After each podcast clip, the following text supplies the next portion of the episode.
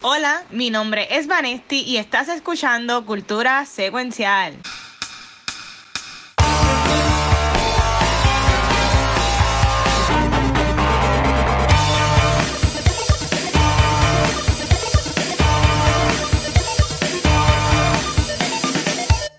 Saludos Corillo y bienvenidos a otro episodio de Cultura Secuencial. Mi nombre es Vanesti y venimos con un episodio lleno, lleno de mucho amor, así a lo vuelta el mercado. ¿Sabes quiénes toda la semana me dan cariño? Mi corillo de Cultura Secuencial. Ay, qué lindo. Así. Yeah. ¿Cómo es que nada. Así que hacen. Sí, corazón. Aquí está el que siempre está, el que está en la fila, esperando el mocachino en lo que los baristas se están grajeando en la trastienda. El, el cumpleañero, el cumpleañero. Ah, el cumpleañero. Ay, yo quiero tener esa adolescencia. Así no se puede.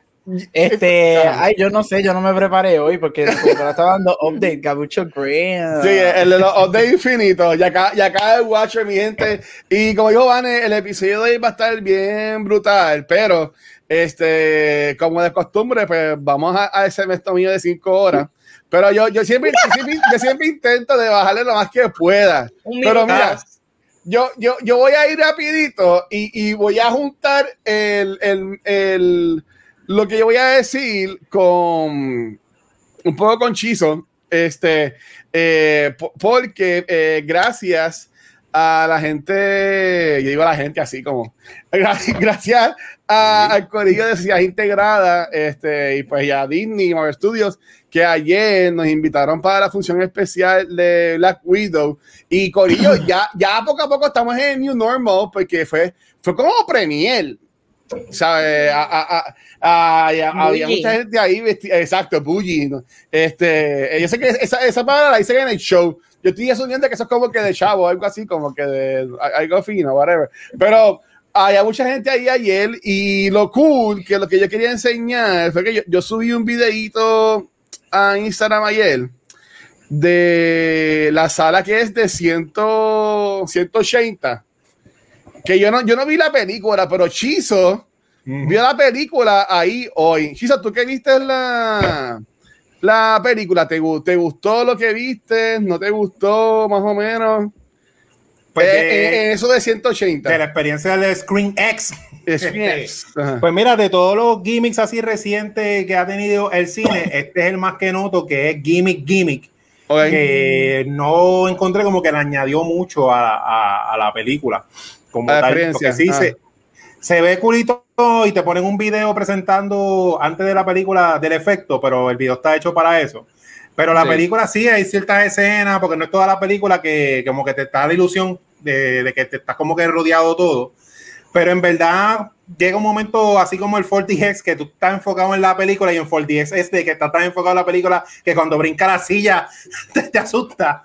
Pues aquí al revés, aquí estás tan enfocado en la película que de repente se te olvidó mirar para los lados y estás viendo la, la película como tal. Así que no, no me mato por para ver esa sala como tal. Mm. Sí, yo, yo, yo la vi en CXC, pero nos, llevaron, la gente de Calle en Cinema después de la película nos llevó para que la viéramos, para que viéramos cómo era la sala y eso. Y vimos el videito que Chizo menciona.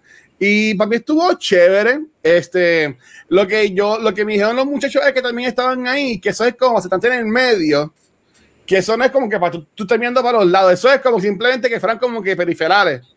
¿Sabes? tú sigues, viendo lo, del medio. Este, pues lo encontré cool, en verdad, algo, algo distinto yo como dice Shizo, yo lo veo más como mi experiencia con 4DX.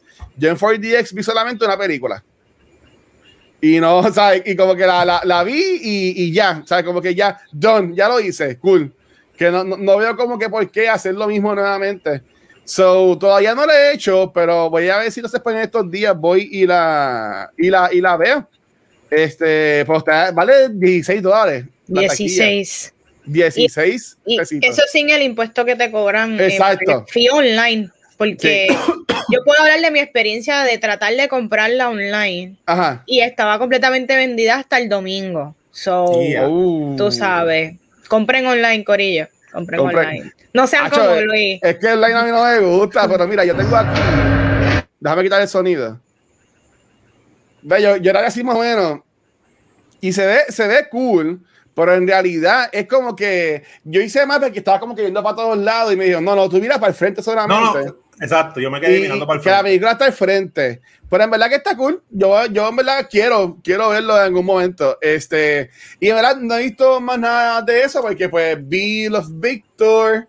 Este, y por ahora pues no tengo así más nada. Pero o sea, Vanesti y los muchachos que ustedes han visto en, esto, en estos días, en esta semana.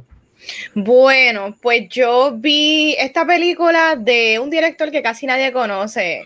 Embuste, obviamente todos conocemos a, Woody Allen, que es problematic to say poquito, ¿verdad? Eh, es esta película que la realidad es que tenía mucha curiosidad porque es una movie que era es protagonizada por Timothy Chalamet, eh, Selena Gómez y esta película estuvo en el último resurgence de las alegaciones de, oh. de Woody Allen, porque esto viene de, muchos años, pero cuando va a salir esta película, pues vuelve otra vez y surge, ¿verdad? Vuelve a, como quien dice, en el mundo de, de las noticias de pop culture, vuelve y resurgen todas sus alegaciones. Y esta película por alguna razón se perdió, no salió en ningún lugar y de repente yo estoy como que buscando en Prime que ver y yo, adiós. Esta película está aquí. Yo pensé que. Está en Prime. Está en Prime y por alguna razón. Yo pensé que en verdad ningún streaming service la iban a acquire. Eh, eso me estuvo bien raro. Son nada, le, le di play, pues para ver a Timothy Chalamet. Y cuando la veo, definitivamente, sacando parte de las alegaciones de Woody Allen, la cual, se, claro, Woody Allen ha dirigido películas que a mí me han gustado, como Annie Hall, Midnight in Paris. Midnight in Paris, como Tú sabes. Pero esta película, definitivamente Woody Allen ya tiene que retirarse. Número uno, ya el don está mayor. Esto es un rehash de ya la fórmula de él, pero la fórmula de él que ya hemos visto en las últimas 300 películas que ha tirado desde los 2000 que no tiene ya ya Woody lo que él iba a aportar al cine ya lo hizo. Ya no tiene nada ya no tiene nada más que hacer. Es la típica actor principal haciendo del personaje de Woody Allen eh, siempre está en un triángulo amoroso siempre es diálogo witty siempre es hablar de conversaciones de el location en que la película está grabada, pero se siente bien vieja. Es como que Woody con un libreto de los 70, 80, que con unos chamacos en una película que es moderna, no tiene sentido. Se siente bien, bien descombábula y, y, se nota que quien la escribió y la dirige es una persona bien mayor, porque no, no, no es cohesive en lo que te están presentando y, lo que es, y de verdad que Woody, quítate, sorry, ya. es hashtag Woody, quítate. la verdad. Sorry, de verdad, pero sinceramente, quítate. Porque si ya tus películas ni van a salir en el cine, loco, de verdad, no, no, tires otro papelón como este. By the way, nadie las va a ver. ¿Qué, qué va, qué, qué, va a Este, pues ya está en Prime sé que no la, voy, no la, voy, a ver, pero la puedo poner en la lista de esa y, la, que tengo. que Yo, yo, diría ah. que lo último bueno que él hizo fue Blue Jasmine, que es la de Kate Blanchett. Este, esa para mí es la última, que es cuando ella se vuelve loca al final, y que termina loca hablando sola. Este, que ella ganó el Oscar por eso. Yo creo que esa fue la última, eso es 2013 o 2014. Para mí, después de eso, todo lo que él ha hecho ya retírate, ya. Si te, casaste, yo lo voy a decir, yo por mí el tipo que le da una guagua y explote. Te casaste con la hija que tú adoptaste, en vez de retírate con ella en la villa y que nadie vuelva a saber de ti. Y ya. Qué, qué, qué, lindo. Y Chizo, ¿y tú? ¿Qué, ¿Qué, has estado viendo en estos días, mano? Pues mira, a mí siempre me gusta mezclar los holidays, los feriados con películas. No sé, siempre me ha tripeado. Y el 4 de julio, pues estaba buscando una película y no quería ver Independence Day porque la he visto como 500 veces ya. Y me acordé que yo sé en el 4 de julio. Entonces puse la película de Joss de Steven Spielberg pero no quiero hablar tanto de la película porque es una película que robando las palabras de Gabriel, si tú escuchas un podcast de película y no sabes qué es Joss, pues no sé qué está haciendo aquí. Pero quiero hablar de la experiencia de la película. No, yo, eh, esto me ha pasado mucho en este año que estoy aquí con ustedes tan constantemente hablando de películas. A mí no me ah. molestan las películas modernas, franquicias. Yo consumo muchas franquicias y estas películas que ya son fabricadas Y como estamos viendo tanta película y estoy discutiendo tanta película con ustedes, ya yo estoy notando lo que he mencionado en episodios pasados, que es el esqueleto. Y no me eh, la, exacto, la fórmula. Y no me molesta que pongan celebridades que no son actores, porque yo, yo tengo Instagram, yo me paso siguiendo un montón de celebridades que no necesariamente son actores, pero como son famosos, los ponen en películas para que llenen, llenen silla, y eso yo me lo tripeo. Pero ver en una película que hace tiempo no veía, que era una película, película, hecha sin pensar en todo esto de social media, que aunque sí hizo franquicia, esa original no fue, no fue hecha para eso, que irónicamente pues fue la que creó el blockbuster. y mano, es un feeling totalmente diferente de que tú estás enfocado en la historia, no está el chiste clásico, no está el setup de la secuela, y los actores principales y los secundarios, hasta el que te pasa por el frente diciéndose si vas para la playa, le mete un performance bien brutal. Y nada, que me gustó esa experiencia de, de ver ese, ese tipo, esa, esa época del cine eh, para descansar. Porque también me acordé de algo que tú habías mencionado, Watcher, de que ahora mismo no hay tanto clásico. Y, en, y estoy de acuerdo contigo en parte ah. de que no es que no hay tanto clásico porque no hay tanto clásico, es que sale tanta cosa. Mañana mismo va, a como cuatro películas que salgan, que no hay tiempo de uno como que quedarse marinando, marinando la película. Y nada, viendo yo, no. tengo HBO Max que hace tiempo que no lo uso y creo que voy a buscar de la, la parte de que ellos tienen de los clásicos curated. Porque es otro feeling. O sea, no voy a dejar de ver mis películas de The Rock, que hace cinco al año matando alien, pero también quiero volver a ver estas peliculitas que eran de la época de que vamos a hacer una película y que los actores su trabajo era actor, no de que tengo el social media, mira mi foto, te vendo esta batida, te vendo estas tenis y salgo en esta película. Así que eso fue mi experiencia con Joss. Para, para mí, The Rock es, el, el, perfecto haciendo eso. Él te promociona hasta los calzoncillos. En verdad. Yo estaba escuchando el podcast de, de Conan O'Brien is a Friend, que trabajó John Krasinski. Y tú que mencionas Joss, él dijo que ese principio de, de Space 2, que cuando la nave explota como que atrás en las nubes que, y la gente poco a poco como que va parándose y alejándose, yéndose, que él se, se dejó llevar mucho de Joss eh, para esa película. Oh. So, que está, que, exacto, que está acusado de eso, porque eh, cuando se activó la primera vez la gente como que no lo cree y poco a poco tú ves que la gente va corriendo y se loca, que está cool. Y esa podcast también está chiste, usted escucha el podcast en inglés, el de Conan O'Brien y Friend está súper cool, que, y, y, oh. hacen buenas entrevistas que ahí tienen algo más también. Para usted, doctor Acevedo. Mira, Acevedo.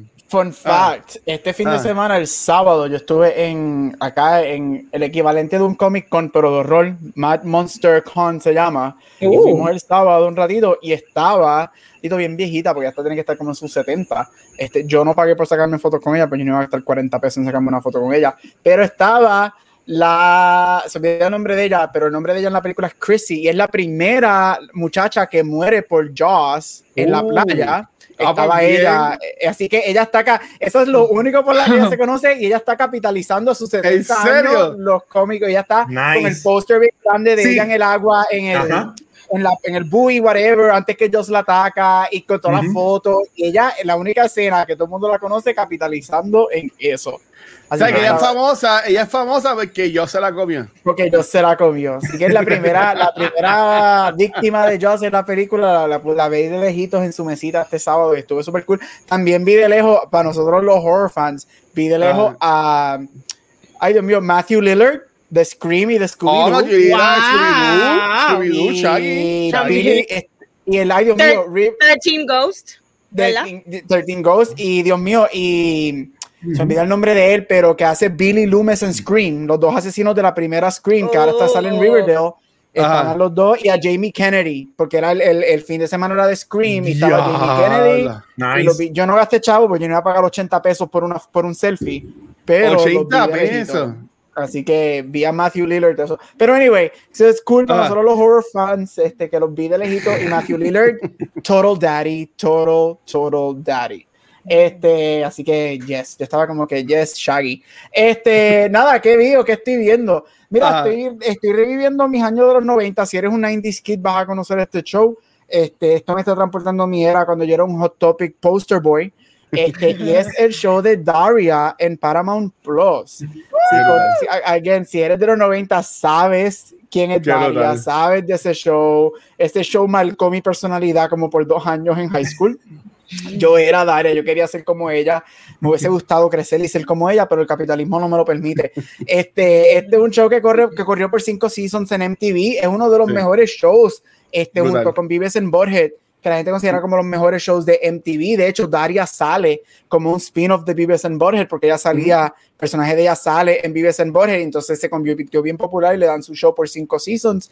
Y nada, es esta es esta poster girl de Hot Topic, emo, doesn't give a fuck, doesn't have no quiere este, entrar a los estándares de belleza ni de popularidad ni de high school y todos los estereotipos y todos los prototipos de que tú ves en la high school están en este show. Estoy por el cuarto season y dos cosas se me han have jumped out of me del show. Yo no lo veo de los 90, el show se acabó en el 2001, este, eso ahora casi 20, a 20 años después que lo estoy revisando, desde que se acabó. Lo primero es que a mí se me ha olvidado lo gracioso que es este programa, que yo estoy arrastrado en el piso riéndome con las cosas que salen. Y segundo, este era un show que estaba bien, bien adelantado a sus tiempos. Este show sale hoy en día. Tú, este show empezó en el 96 al 2001. Este show addresses drugs, suicide, race issues. Estaba viendo un episodio esta mañana de, de, los únicos dos muchachos de color negro en la escuela y cómo los estándares de ellos los usan para hacer los posters de las personas. Tú te quedas como que, ah, pues wow, yo digo que viéndolo ahora, 20 años después de que se acabó, es un show que está bien adelantado a sus tiempos. Están Paramount Plus. Yo sé que Paramount Plus es un app que es medio weird para tener whatever. No sé si Puerto Rico lo tiene no. o no eso es lo que, era, lo que era antes CBS All Access. Lo que era CBS All Access. Ahí está todo lo de VH1, todo lo de MTV. The Stand, que todavía no he visto. Pero si nunca has visto Daria, te lo recomiendo porque, again, es un show que está bien adelantado a sus tiempos y es un show que yo lo estoy viendo ahora y el show sin cambiarle nada. Yo no le cambiaría absolutamente ni una cosa. Yo lo tiraría exactamente como está hoy en día y sería un paro. Un paro, un show súper feminista. A mí se me ha olvidado lo grande que era la madre, los Ballbusters, que ella era, la, ella era una abogada en una compañía. Y la, hermana, la hermana también. La o sea, el show está cabroncísimo y es súper A mí se me ha olvidado lo gracioso que era. Así que estoy viendo Daria, reviviendo mi juventud, reviviendo mi Hot Topic Days. Este, así que hay, si tienen un chance y no lo han visto, para todos los younglings que no se conocen lo que es Daria ni vives en Borges, go check them out. Yo sé que en SNL hicieron como un sketch una vez de live action y en el 2013 tiraron un trailer de esos de embuste con Aubrey Plaza haciendo de Daria. Que todo el mundo, me acuerdo que todo el mundo era como que, oh my god, Aubrey Plaza, perfecto para ser Daria. Y eran sí, oye, sí. y, la, y la gente gozó. Pero mira, antes de, de irnos para los segmentos de los muchachos, Ivane, eh, algo que tiene a Ivane gozando es Loki. que próximamente vamos a hacer el episodio. Pero este, este miércoles, y ahí me sigue sorprendiendo los miércoles, porque ya lo voy a episodio de Loki. Eh, ayer estrenó el quinto episodio de Loki. Este, voy a asumir que todo el mundo lo vio. Este, ¿qué, qué pensaron, Van y los muchachos del episodio de, de Loki? Ya, lo, a mí me encantó. Para mí, este episodio y la serie completa, eh, como puse en mi Facebook, mejor que muchas películas de Marvel. Y no lo digo para mal, porque hello, Marvel es the bar, ¿me entienden? En cuanto a películas de superhéroes y construcción de este mundo cinemático, pues yo no le puedo quitar porque Loki sale de este mundo, hello, pero esta serie está bien brutal, no sé cómo explicarlo, porque es todo lo que han hecho aquí, ¿verdad? Está espectacular. So, yo creo que ahora muchos personajes, hasta quien dice los, los core eh, Avengers, yo creo que se hubiesen prestado para una, mejor pasta para una serie que quizás una película esté introduciéndolo, porque mira lo que ha hecho Disney este, con estos personajes que no son no son los más populares, no son el A-team de ellos. Sí, Loki lo conocemos desde wow, ¿me entiendes? Él sí tiene un enfoque más grande en el MCU, pero esta serie, yo no sé si es el género, yo no sé si es de, de, la manera en que está construida, yo lo que sé es que es perfecta y esto es lo que yo quiero de ahora en adelante de Marvel. Esto es lo que yo busco de Marvel. No, no, sé cómo explicarlo.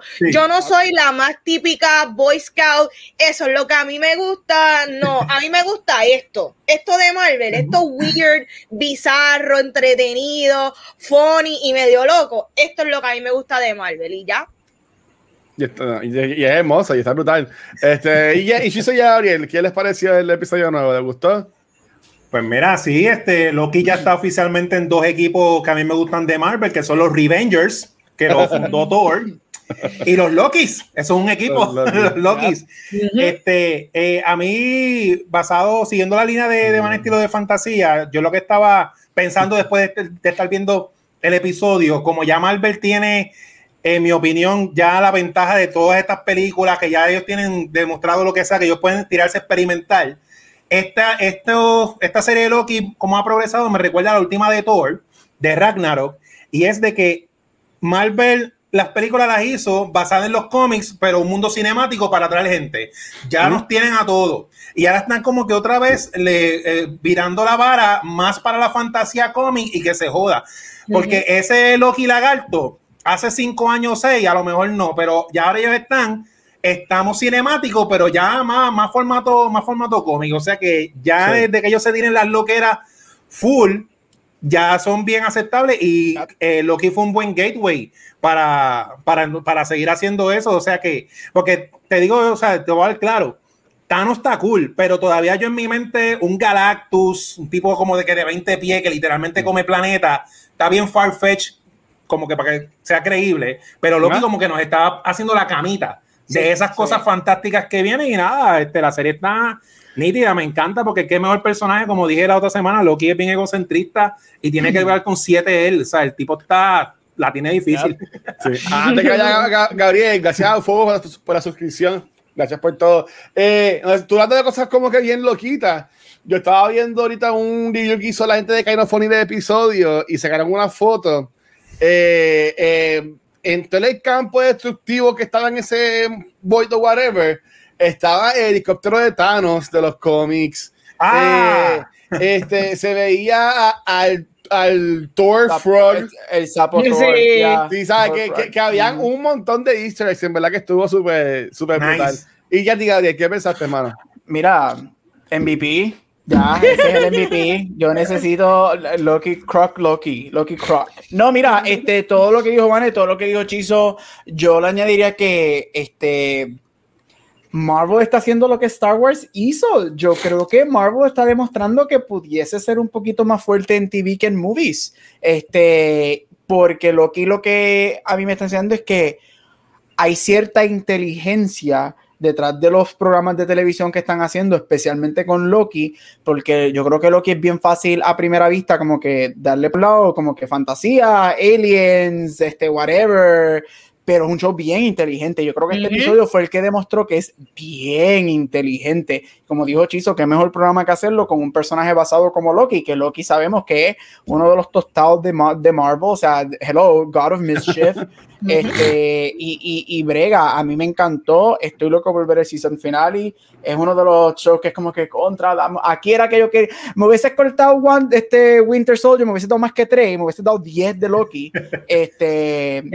Pero definitivamente están, la, la, hicieron, they, they did it, they got it, este, ya, yeah. y, y, yo digo que cuando tú le das permiso, Marvel está demostrando, ya me lo demostró con Guardians, las dos, me lo demostró con Ragnarok, con WandaVision, era con Loki, cuando tú le das el permiso a los creadores de la franquicia específica, y solamente tienes a Feige por ahí mirando, pero le das el total control a Gon, a Waititi, a toda la gente que está haciendo estos programas y a los actores de ser ellos y de ser el strength de ellos es cuando más fuerte y mejores este, propiedades tiene. Si siguen haciendo eso y no se ponen a hover por encimita para just micromanage everything, puede, hasta el momento, todo lo que yo pensaba que Phase 4 iba a ser una porquería, está, está, va por bien camino y sigan trusting your talent detrás de, la, de las mini franquicias que tienen adentro. Sí, a, mí me gustó mucho el episodio, por ahora la serie va súper buena. Este, me encantó el señor, ¿sabes? Este, el Classic Loki. Y cuando, y, cuando nos, wow. y Grant, cuando nos cuentan que él es la versión que, que sobrevivió a Thanos, por decirlo así. ¿Sabes? Que es el viejito, ¿sabes? Que a mí me encantó eso. este, y, y básicamente como como un personaje que hemos conocido por un episodio y segundos de otro, tú hasta yo tu cutucu y todo cuando se sacrifica y todas las cosas, ¿tú me entiendes? Cosas que DC no grabó en par de películas, pero eso pasa. Este, pero a, mí me gustó, a mí me gustó mucho ese personaje. Este, el nene viendo el high sea. ¿Sabes qué? De nuevo, es que Marvel son tantos detalles tan bonitos, tan brutales, que en verdad a mí me ha gustado un montón. Eh, ya la semana que viene es el season final y y en dos semanas, en nuestro episodio de Loki, porque la semana que viene es de Black Widow y después es Loki. Eso va a ser dos semanas corridas metidas en el MCU, así que va a estar yo gozando. Este, pero, pero ya, o sea, que yo estoy propio con la serie, en verdad. Y pues acaso, antes de irnos para el segmento, en Disney Plus comenzó hoy bien under the radar. Y yo vi el primer episodio y puedo entender por qué. Comenzó hoy Monsters at Work que está chulita. Es para eh, mi sobrinita, en verdad. Está chulita, pero como que yo la puedo ver, pero no es como que algo wow, que me va a volar la cabeza. Y algo que, algo que no he visto, pues también empezó en Netflix hoy también, este 8 de julio, es eh, la serie de Resident Evil. Uh. Eh, este, son cuatro episodios. Hay gente quejándose que son cuatro episodios de media hora cada uno que era como que, dude, no es una película, ¿sabes? Como que, ¿por qué mi en cuatro episodios y como que ya, los tiraste todos juntos? Pero, pues, esas decisiones que tomaron. La, gente dijo lo mismo por, por Castlevania cuando salió el primer season, que fueron cuatro episodios de 20 minutos cada uno y todo el mundo, ¿en serio? Y después se callaron la boca con todos los demás seasons. Pero esto decía Evil, ellos están en el 25th anniversary y se están tirando contenido como locos. Pero, pero ya, y entiendo que hay, si tienes un geek, hay cosas de más que tú puedes hacer este weekend. Además de leer Black Widow, que un paréntesis, que es la semana que viene. Yo he visto muchos reviews tirándole a Black Widow. Yo sé que yo soy mamón de, de Marvel, yo soy de Marvel fanboy aquí, pero yo, yo fui a la película ready para que me decepcionara. Porque yo he visto muchos reviews de gente que yo veo así, reviews en internet y eso, este, de, de allá afuera, porque los de aquí de Puerto Rico nada más como dos sirven. Este, pero, y mucha gente dice que la película es malita. Yo hago review. Pues eso tú, tú, tú igual y Fico, tres, tres sirven. Este, eh, pero um, a mí me voló la cabeza. Este, el cocodrilo me va a comer. Este, a mí me gustó mucho la película y muchas de las cosas que criticaron, yo no las vi. So quiero cuando a la semana que viene, si ustedes vieron cosas que criticaron, porque en verdad a mí me gustó mucho la, la, la movie. Luis, te tengo una pregunta. Dímelo, mi amor. ¿Está mejor que Loki? Es que. Uh, lo que pasa es, es, que son dos cosas bien distintas. Yo te la puedo vender, yo te la puedo vender como un Civil War que le cogieron la acción y, le, y, y la pusieron como a millón. O sea, Loki es más un character driven story, como que es más un tamita. ¿Sabes? Esto es, ¿sabes? Desde que empieza la película hasta que termina, tú estás, taca, taca, taca, ¿sabes? Es como que acción, acción, acción. Que es verdad que a mí me gustó un montón. Es como Age of Ultron, acción sin sustancia. Ah, ah diablo. Ahora, veremos la semana que viene. A ver qué. Yo la vi, yo la vi anoche, yo fui anoche a verla a la medianoche. Este, yo la vi a la medianoche ayer. Este, ¿qué puedo decir como un preámbulo al episodio de la semana que viene? ¿Qué puedo decir como preámbulo de la semana que viene? Este, pues, yo, vi una película, yo, una película, yo vi una película de Black Widow y la pregunta es ¿por qué Black Widow no era la protagonista de la película? Exacto. Pero eso no significa que la película fue mala. Eso, bueno, hablaremos de eso la semana que viene. Yo, yo, yo no dije que, que, que me encantó la, el personaje de la Guido y como ella tiró la película. Yo dije que la película a mí me gustó mucho.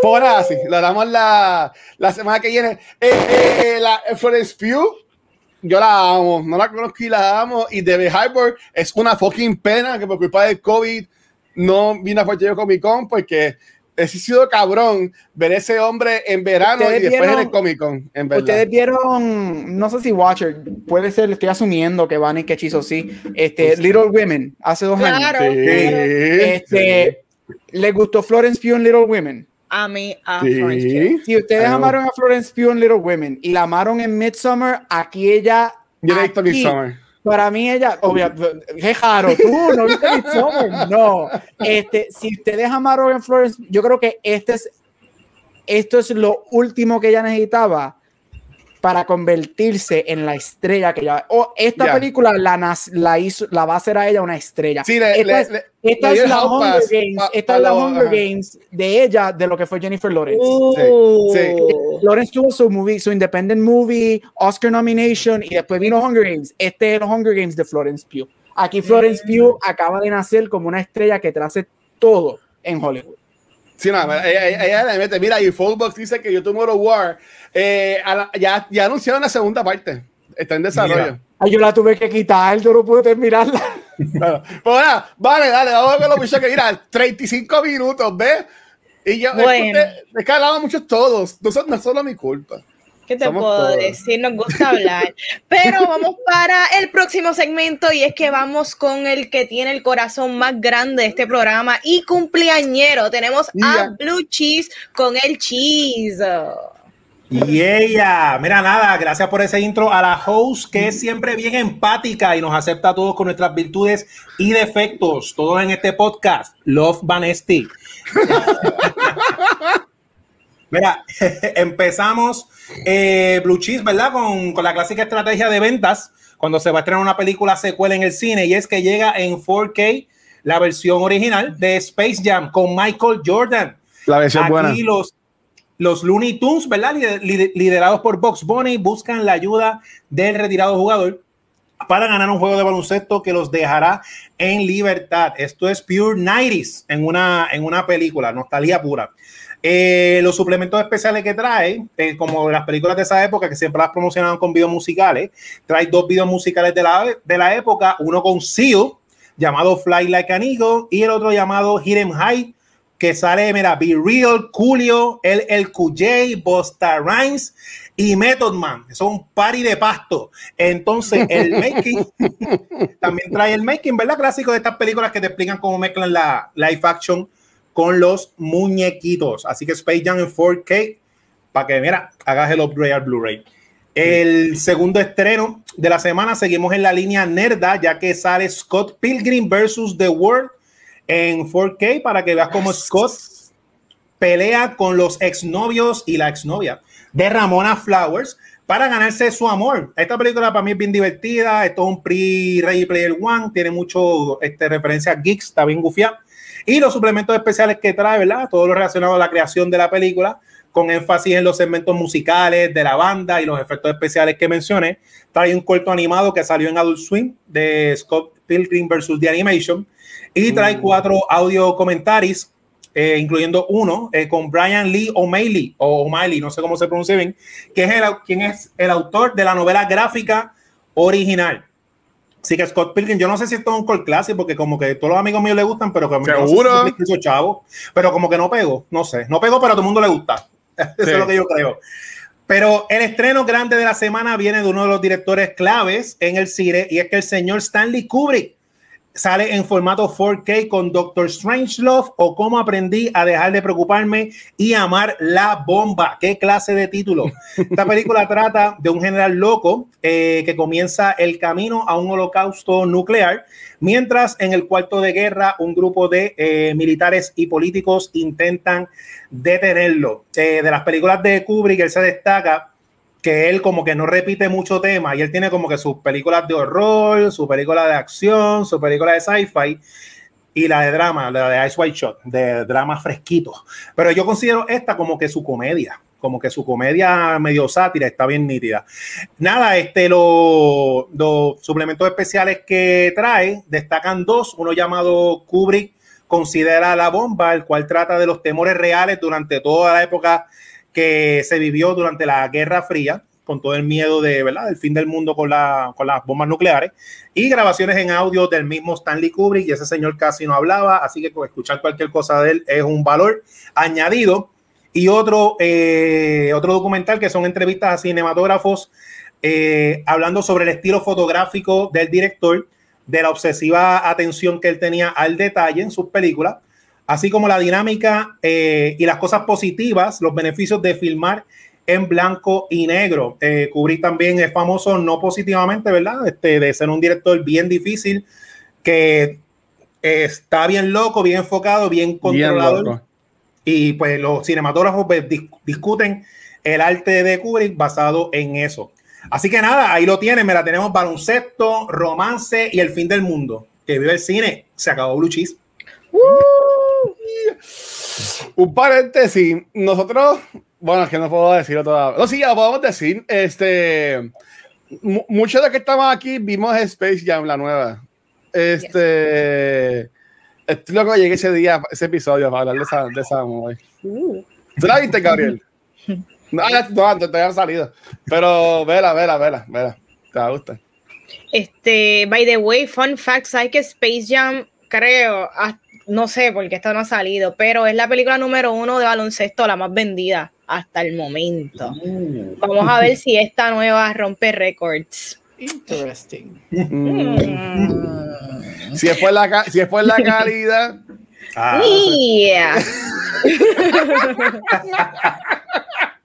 Bueno, pues qué bueno que Gabriel tiene a Alligator Loki, porque viene ahora nuestro God of Mischief, el Gabucho Graham con Awards Spotlight. Yeah, esto va a estar bueno. No, mira, rapidito, porque llevamos 40 minutos y yo tengo mucho que decir de los Victor. Este, nada, seguir mi, mi Best Picture Rundown este, de la ganadora. Estamos en los 70 y vamos a comenzar con la ganadora en 1973 es una película llamada The Sting. The Sting es esta película al estilo Scorsese, este, que tiene que ver con mobsters y gangsters. Y se llama The Sting porque en inglés la palabra The Sting es este, esta palabra que significa cuando you achieve something, logras el cometido de algo que estabas logrando. En este caso, The Sting es cuando hacen este operativo para robarle algo a alguien o para lograr algo dentro de either policías o mobsters. Esta película es con Robert Redford, Paul Newman y Robert Shaw, que sale en Jaws como, como Quint, el dueño de The Orca, que ahorita estábamos hablando de Jaws. El bote. Este, nada, esta película son dos, este, dos grifters, que son dos, dos con artists, interpretados por Paul Newman y Robert Redford, papizongo de los 70s, este, y como ellos están haciendo un con con un mob boss, este, interpretado por Robert Shaw para robarle una cantidad de dinero. Este, la película fue nominada a 10 Oscars, ganando 7, incluyendo película, director y guion. Robert Redford fue nominado a Mejor Actor. Esta, esta película, nuevamente, se considera una de las mejores películas, una de las mejores películas del género de mobsters. Este, Scorsese, cuando comienza a, jugar con el género de mobsters, siempre ha dicho y están diciendo que The Sting es una de las películas que él ha utilizado este, como influencia para ese género. Así que si te gustan este, las películas de los mobsters, con artists, este, The Sting es para ti. Es una película que it holds up pretty well, se mantiene bastante bien. Este, y es una, una de las primeras películas entre los 70 y los 80 en experimentar con animación y live action. Las animaciones aquí no son muñequitos, pero este, la película está dividida como en capítulos, como si fuera un libro, y cada capítulo este, comienza por diferentes animaciones, title cards que entran y salen, y eso para los 70, eso era como que bien revolucionario, especialmente en una película de Monsters, así que eso es un little tidbit de ella. Así que si no has visto Sting, te la recomiendo, excelente película, excelente mob movie. La segunda película, y esta sí que no es solamente que lo dicen, es la verdad, una de las mejores películas ever made y una de las mejores secuelas ever made y una de solamente dos secuelas en ganar el Oscar de mejor película y es The Godfather Part 2. Esta película gana el Oscar de Mejor Película en el 1974 y es la continuación de, you guessed it, The Godfather. Por eso se llama The Godfather Part 2. este, esta película dirigida y escrita nuevamente por Francis Ford Coppola y Mario Puzo. Stars Al Pacino, Robert Duvall, Diane Keaton, Robert De Niro, Talia Shire. Así que el mega cast es de horas. Esta película cuando sale este, para ese momento y al día de hoy todavía las secuelas have a bad name y sale The Godfather y The Godfather cambia la perspectiva de lo que una secuela puede ser, especialmente de la forma que esta película es dicha. Esta película tiene dos timelines. Vemos el comienzo de Vito Corleone este, y cómo él se convierte en el gran monstruo que, se, que, que termina siendo. Esta película fue nominada a nueve Oscars ganando cinco, incluyendo mejor película, director y el primer Oscar de Robert De Niro por actor secundario. Yo sigo diciendo que Al Pacino se merecía ganar por esta, por esta película. Este es parte de una de las trilogías más famosas. Nuevamente, otra película que tiene que ver con gangsters, mobsters, los 70 este, fueron caracterizados mucho por este tipo de película. Este, así que si no has visto The Godfather, y estás escuchando un podcast de movies, como dijo Chizo, Godfather, especialmente Part 2. Es más, aunque no has visto la primera, deberías ver la segunda, porque la segunda es mejor que la primera, así que yo no sé qué estás haciendo con tu vida escuchando un podcast de movies. Sorry, I went there. Just little trivia, a Luis le va a gustar esto. Luis, ¿cuál es la otra película, la otra secuela en ganar mejor película ever? Son dos. Godfather Part 2 y tú tienes que saber la otra. Rouge. No.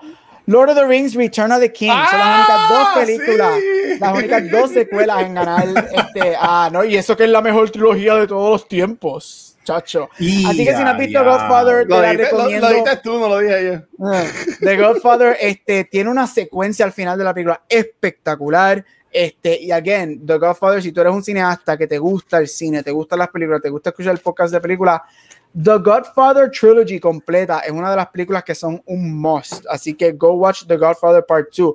Y para terminar, este, la película que ganó en el 1975 y una de mis películas favoritas, a mí me gusta todo lo que es dark y depressing porque me, se refleja mucho en mi vida, es una de tres, una de las tres películas en ganar el, los top five Oscars y es One Flew Over the Cuckoo's Nest. Uh. película sale en el 75 y es un psychological comedy drama. Es un dark thriller.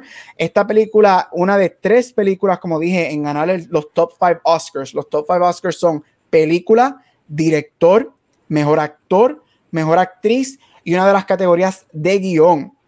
Gana las cinco, las otras dos siendo Silence of the Lambs. Este, y se me olvidó la tercera, este, así que no soy un buen fact checker, pero llegaré a ustedes. Esta película cuenta la historia de un inmate en un asylum ward, este, y muchas perspectivas, este, dentro de un asylum, este, y cómo son marginados y cómo la enfermera Nurse Ratchet que es, si no has visto el show de Sarah Paulson, el show de Sarah Paulson, ella hace Ratchet en sus comienzos, de aquí es que sale el personaje de Ratchet, los tortura. Y, y es este, si has visto la primera Girl Interrupted de Angelina Jolie y Winona Ryder, este tipo de movie, este, pero más deep. Este, la Dímelo. Eh, It Happened One Night del It Happened One Night con Claudette Colbert y el de Gone with the Wind, yes. Este, mira, esta película es excelente si te gustan las dark, depressing films como a mí, porque no hay nada más uplifting que una película dark y depressing. este, estas películas para ti. Y un fun tidbit que esta gente, mucha gente no lo sabe.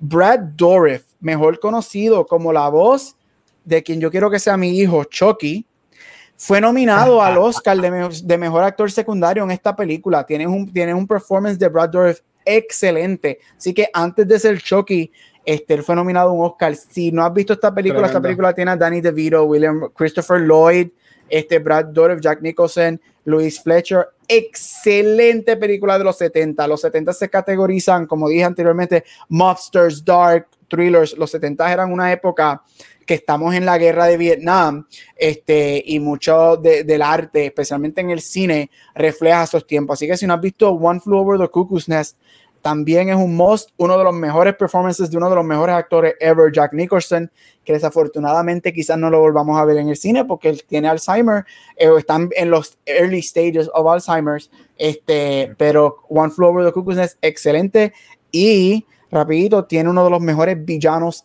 ever on screen con Louis Fletcher este, haciendo de Nurse Ratchet. Nurse Ratchet está allá arriba con Darth, Hannibal y Psycho como los cuatro villanos más espectaculares en la historia del cine. Así que estas son mis tres películas por, este, del día de hoy. Si no las has visto, go see them. Súper entretenida. Dos mobsters, one psychological thriller. This is it. Gabriel, iba, iba a decir algo que me encantó, que te fuiste por la década de los 70 y hablaste de Robert Redford, eh, porque recientemente yo nunca había visto All the President's Men, ah. que es con él y Dustin Hoffman, y esa película está tan brutal. Y yo creo, y esa película obviamente luego de uno ver muchas películas after that, creo como que este, este precedente de lo que es este political drama investigativo, este, a lo a los Spotlight, películas como Spotlight que son como que de desmenuzar y ver qué está pasando. Este, wow, eh, qué, qué brutal para mí esta película, haberla experimentado ahora es que yo digo, diantre, definitivamente, eh, como Hechizo ahorita dijo y tú también, no hay muchos clásicos, pero hay que revisitar estas movies para uno ver de dónde ha salido tanta movie. Estos son como quien dice los pilares, definitivamente. Ya. Yes. Gracias, Gabriel, por eso y gracias por siempre traer historia, porque eso es lo más importante. Pero vamos para el tema de la semana y es Love Victor Season 2 en esta segunda temporada del Teen Dramedy que nos capturó el corazón desde la primera temporada. Mm. Aquí vemos cómo Víctor maneja su vida, ya sea sus relaciones familiares, amistades, escolar, luego de su coming out. Pero, ¿qué tal me pareció la serie? A mí me encantó eh, visitar nuevamente estos personajes, la familia de Víctor y sus amigos. Yo creo que esta temporada vemos un Víctor que va madurando y manejando las distintas dificultades que se le enfrentan, adicional a lidiar con las cosas normales de cualquier teenager. Eh, yo creo que esta movie es como que, digo, esta movie, no, esta serie es un buen coming of age y me encanta, para mí está súper buena. Yo creo que es bien necesaria para los niños y niñas que están creciendo hoy día. Eh, yo creo que es de suma importancia y también para los padres. Yo creo que esta serie tiene algo, especialmente en esta segunda temporada, que tiene el aspecto de subvert expectations y es que uno pensaría, ¿verdad?, que la típica en una familia latina quien sería el rol machista y el que no iba a aceptar a Víctor iba a ser el papá y me gustó que fuera la mamá, porque yo creo que lo hace más, lo normaliza, porque todas las familias son bien distintas y yo creo que se fueron de lo que sería súper eh, clichoso. No les voy a mentir, yo lloré al final y fue un cambio de un personaje que conocemos desde la película de Love Simon y, me encantó. Me gusta cómo vemos al personaje de Víctor metiéndose en situaciones difíciles y aprietos, pero lo bonito de esta serie es que siempre hay un aire de optimismo y de salir hacia adelante y siempre con toque de mucho amor. Chicos, ¿qué tal les pareció la segunda temporada de Love Victor? Yeah. Mira, yo lo escribí todo. Mira, este, Voy a resumirlo, ¿verdad? Porque cuando algo es bueno, con que si está ya ganamos. Si a mí me dijeran que hoy yo tengo que escoger cuál es el mejor show del 2021, yo solo daría bien fácil a, a, Love Victor. Porque para mí el casting es, perfecto, son buenas historias que progresan bien orgánicamente, de manera creíble. Y lo más que me gusta de esta serie, para después hablar en detalle, es que tiene muchos temas que sirven como espejos de nosotros, como individuo y sociedad, de reflexionar y tratar de ser mejor persona, de que todos los issues y todos los problemas que podamos tener entre nuestras amistades y familiares vienen desde un sitio desde el amor que muchas veces ah, por ignorancia se forman los revoluces, pero siempre hay una buena intención detrás de eso y, y, con conversar pues se pueden como que sobrellevar las cosas, que eso es lo más que, que me gustó de la serie, porque es un show, ¿verdad? Que se queda contigo cuando, cuando lo acaba porque tú te quedas pensando como que no necesariamente tienen que ser los mismos temas, pero hay muchos temas este, parecidos, y más nosotros como familia latinoamericana, que tú puedes decir, ya, lo es verdad, a lo mejor mi mamá me jode por esto, pero ella lo que está es preocupada, y yo lo que estoy enfocado en que me está jodiendo. Cosas así, lo que tú puedes sacar de esta serie. Nada, la serie, como le dije, para mí es el show del 2021. Y nada, que, que quería decir al final que qué raro que la mayoría de los expertos del Internet, no dije país, eh, que, casi nada, que casi nada les sorprende y casi todo le parece inferior. No hablan de este show, que para mí este show es tan bueno como un domingo en Guabate. Porque son unos Sabiendo que el lunes es feriado. Yo amo a Love Victor. Que, el lunes, es, feriado. Es que son vagos y no saben poner una serie, chicos. Estás pidiendo mucho. No, porque si la, si la compañía no promueve la serie y le invita quizá a que vean la serie, no la van a review. Así quedé. Así quedé. Encuernado como Benji. Encuernado como. Mira, este. Yo amé este season. Yo amé este season. Para mí, este season es mejor que el season 1. Y el season 1 a mí me encantó. Este, este season tiene 100% Rotten Tomatoes. Este, uh, mira, a mí me encantó. Um, Vane dijo algo que yo quería decir y es como mi instinto cuando comienza, cuando se acabó el primer season, todo este año pensando, y cuando el show comienza de diablo, el papá va a venir con toda, y es porque pues mi, es, fue mi experiencia también, y yo dije, diablo, y cuando eso lo cambian, a mí me encantó, a mí me encantó, yo no me esperaba que este season fuera tan risky, sí. oh, hard, o quote unquote, hmm. no hard, no, porque no, no, no llega a hard rated, pero tiene escenas que yo me quedé como que, wow, they went there y me encantó, especialmente la escena cuando la mamá entra y pues, ve lo que ve, que se ve, y yo, oh my God, they went there, me encantó, este, como alguien que, que trabaja con adolescentes, que ha sido maestro, es bien fácil echar por un lado a los niños y a los adolescentes y pensar que ellos no tienen issues, no tienen vida, no tienen problemas y que todo es perfecto. Y me encantó que, que se enfrentaron con un montón de cosas que yo como maestro vi. Con adolescentes de 15, 16, 17 años, yo lo veía de todo, desde coming out hasta problemas de alcoholismo, hasta losing virginity, o sea, todo es como que bien grande. Y lo viví también como un Latin gay boy en Puerto Rico. Yo amé el show, este, yo estoy con, con, con Chizo, yo creo que el casting aquí espectacular, desde el hermanito hasta, el cambio que tenemos en este último episodio, que a mí me, con Van estoy contigo, a mí me destrozó de una manera, este, todo el mundo aquí está on point, este, es uno de los, para mí fue perfecto, el show para mí no tuvo nada malo, me encantó cómo bregaron con la religión, algo que me fascina y no todo esto yo no lo digo como un umbrella porque cada caso es individual, pero mi experiencia, mi experiencia es que a veces este el coming out process no es solamente de la persona que está saliendo del closet, las personas alrededor de ellos tienen su propio proceso. Esto no es para decir que tú no debes alejarte o hacer ciertas cosas si estás en un, en un toxic environment, pero si tienes la oportunidad de agarrarle la mano a las personas alrededor tuyo y también ir poco a poco en ese proceso, porque ellos tienen su propio proceso, me encantó que ellos nos, dieron eso, me fascinó y sí, la gran, hasta ese episodio, hasta el episodio 8, que ella entra por la puerta y le dice lo que lo dice, que es que las religiones están cabronas. Yo la quería matar, pero yo dije, esto va a tener un endgame súper cabrón, porque esto es un proceso para ella y me fascinó.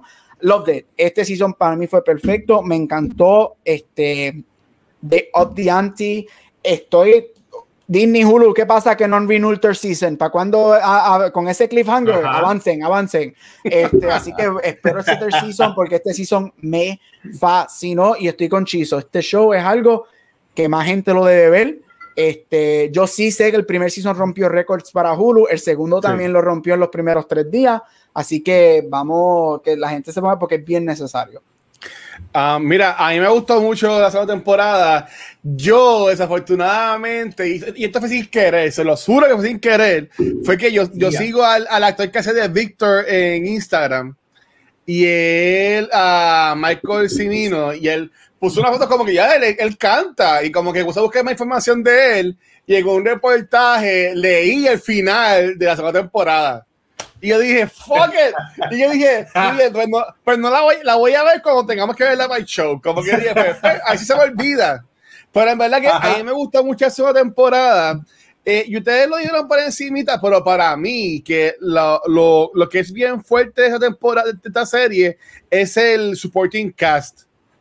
Porque obviamente, eh, Víctor eh, es, el, es el personaje principal, este, pero para mí que el Supporting Cast apoya a, siempre mantener la serie en, en, un 10, por decirlo así. O sea, como mantenerla arriba. O sea, yo, yo en hechas puse que a mí me encanta este.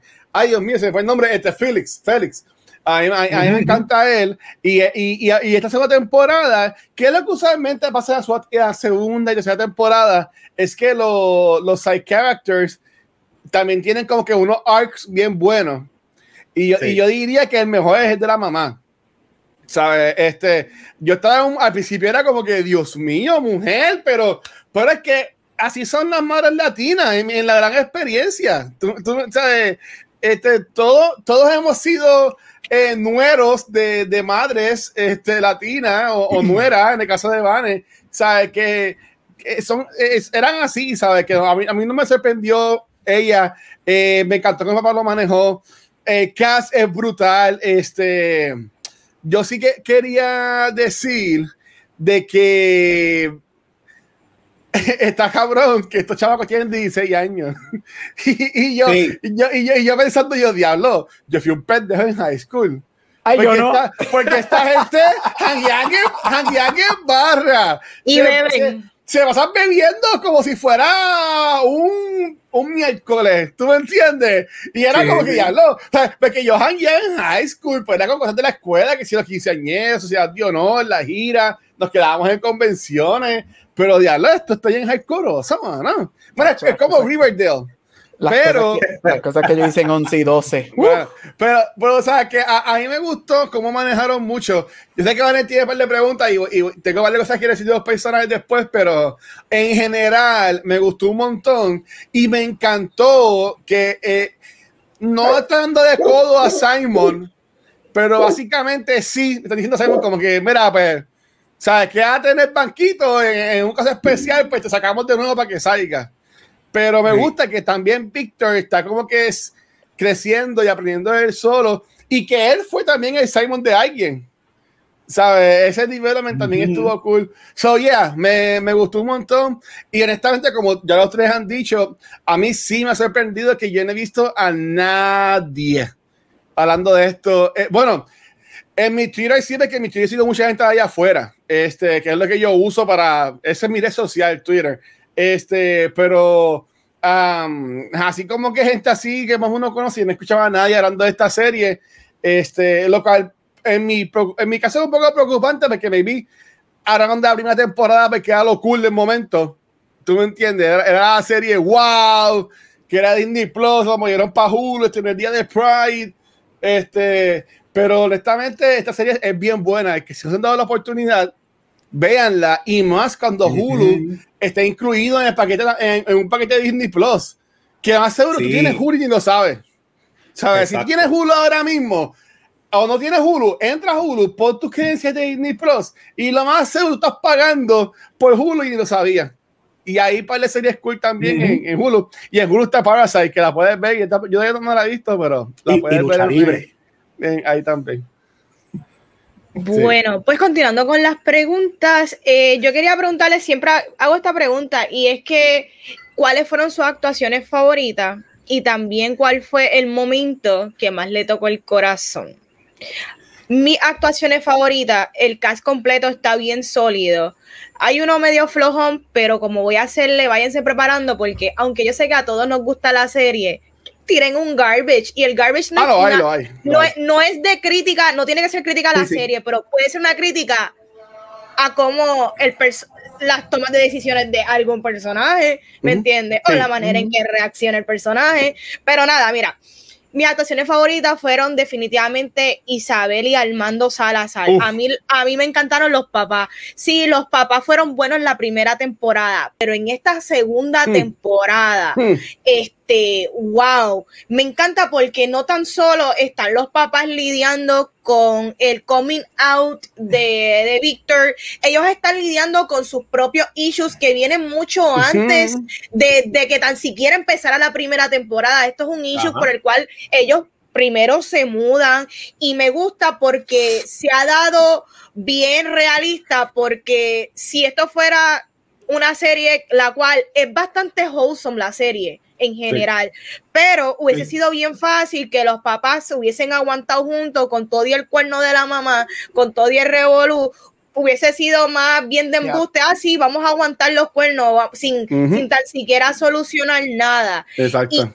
y me gusta que utilicen el personaje de la mamá de, de igual manera, eh, cómo ella, mm, ella, a ella le tocó evolucionar un montón de cosas, porque ella, ella ha cometido muchos tropiezos y esta fue la, la temporada de cómo ella redeem y cómo ella quizás cambiar cosas que como ella misma dice, y como a muchos nos pasa y con nuestros padres de, de, quizás crecimos de una manera, quizás tenemos unas ideas de cómo debe ser la vida o de cómo yo debo ser como persona.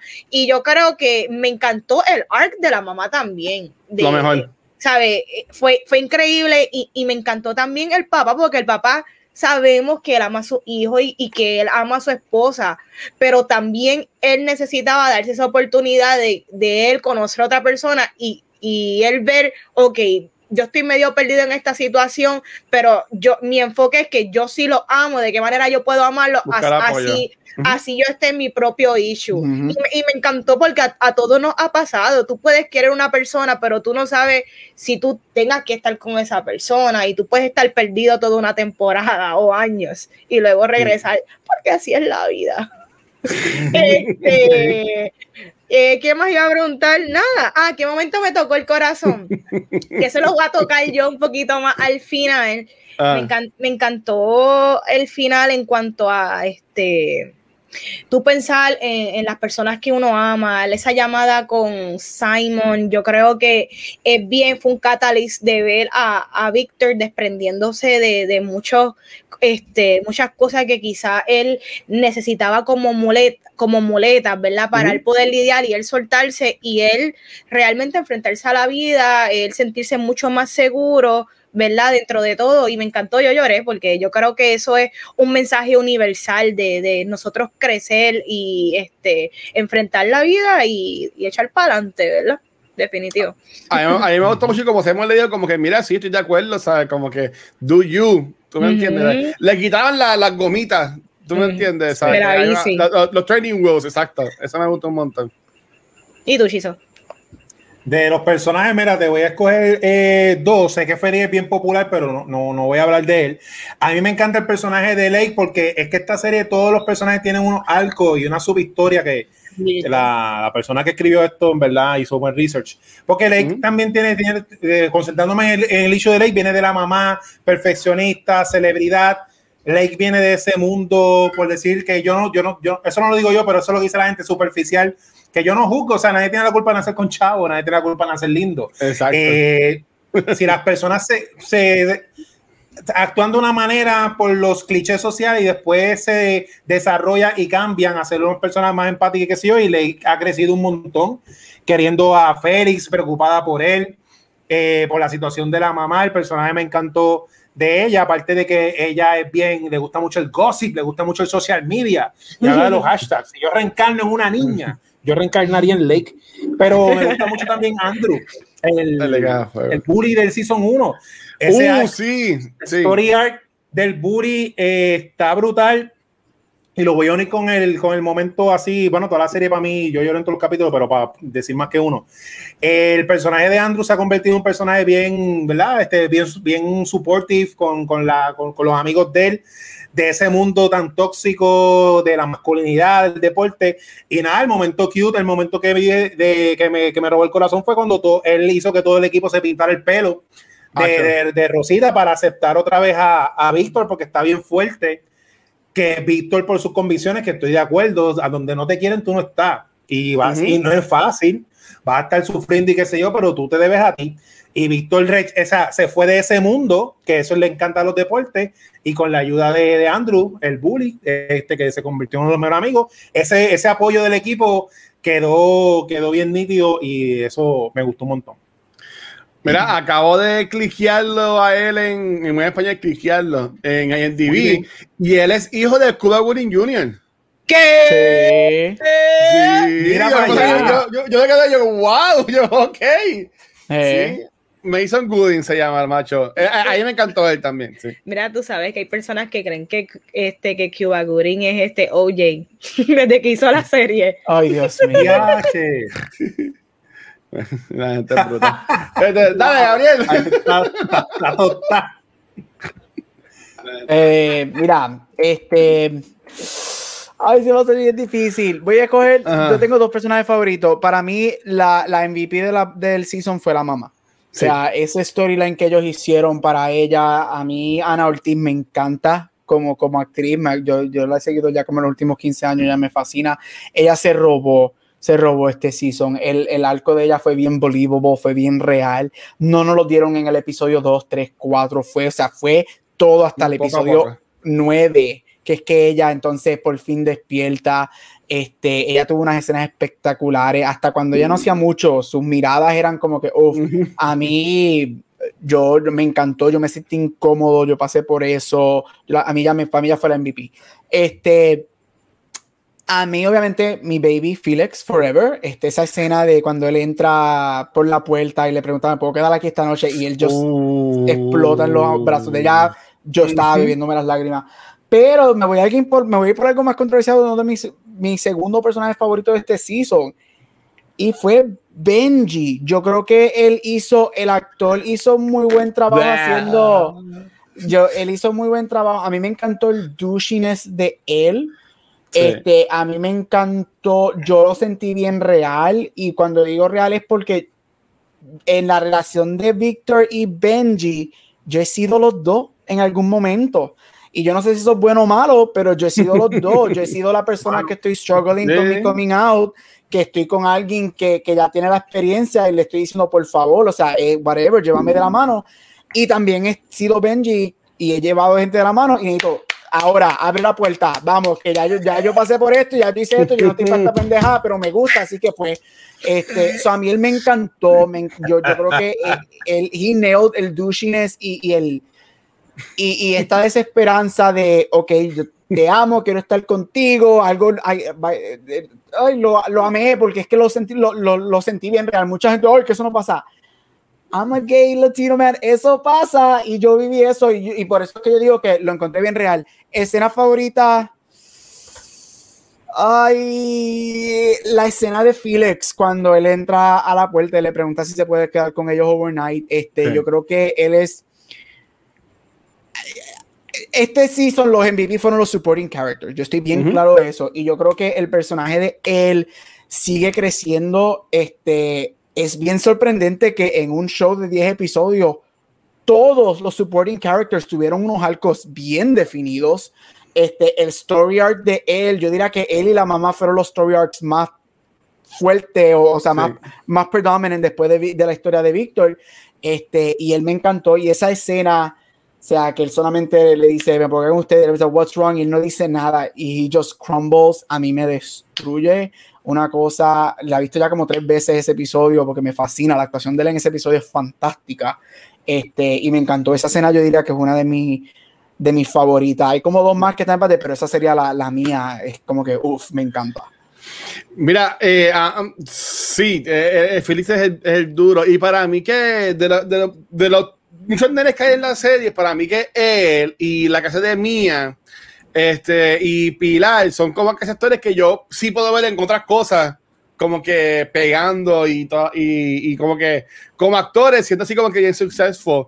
Andrew ya salió en 20 mil cosas, este, pero, pero ya, mira, en cuanto a personajes, me voy a ir con.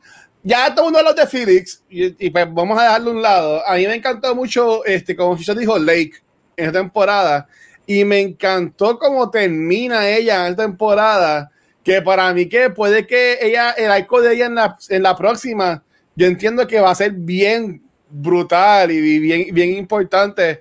Si se van por la línea que yo entendí que se iban a ir al final de la, segunda temporada, que es este con, con, Lucy, que están ahí con la copita y viendo qué puede pasar, este, eh, experimentando con eso. A mí me gustó ella, este, y como Chiso dijo, estoy bien de acuerdo que ella que era como que bien bichín, por decirlo así, en, la primera temporada, ella baja un montón, este, o mejor sube su forma de ser a, a, a ser más humana y, y, más real. Y me encantó eso. Cuando ella le decía a Felix, que mira, we, somos we.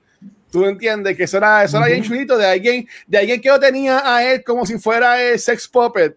De seguro ya mismo entra. Este, a, a, sí, al sí. principio a, a, Felix, este, viendo la obra como que era más grande, o sea, más, más enfocada el personaje de ella, Y, ella es una tremenda amiga también. ¿Sabe? Que, honestamente, a mí me gustó mucho el personaje de ella, me gustó un montón.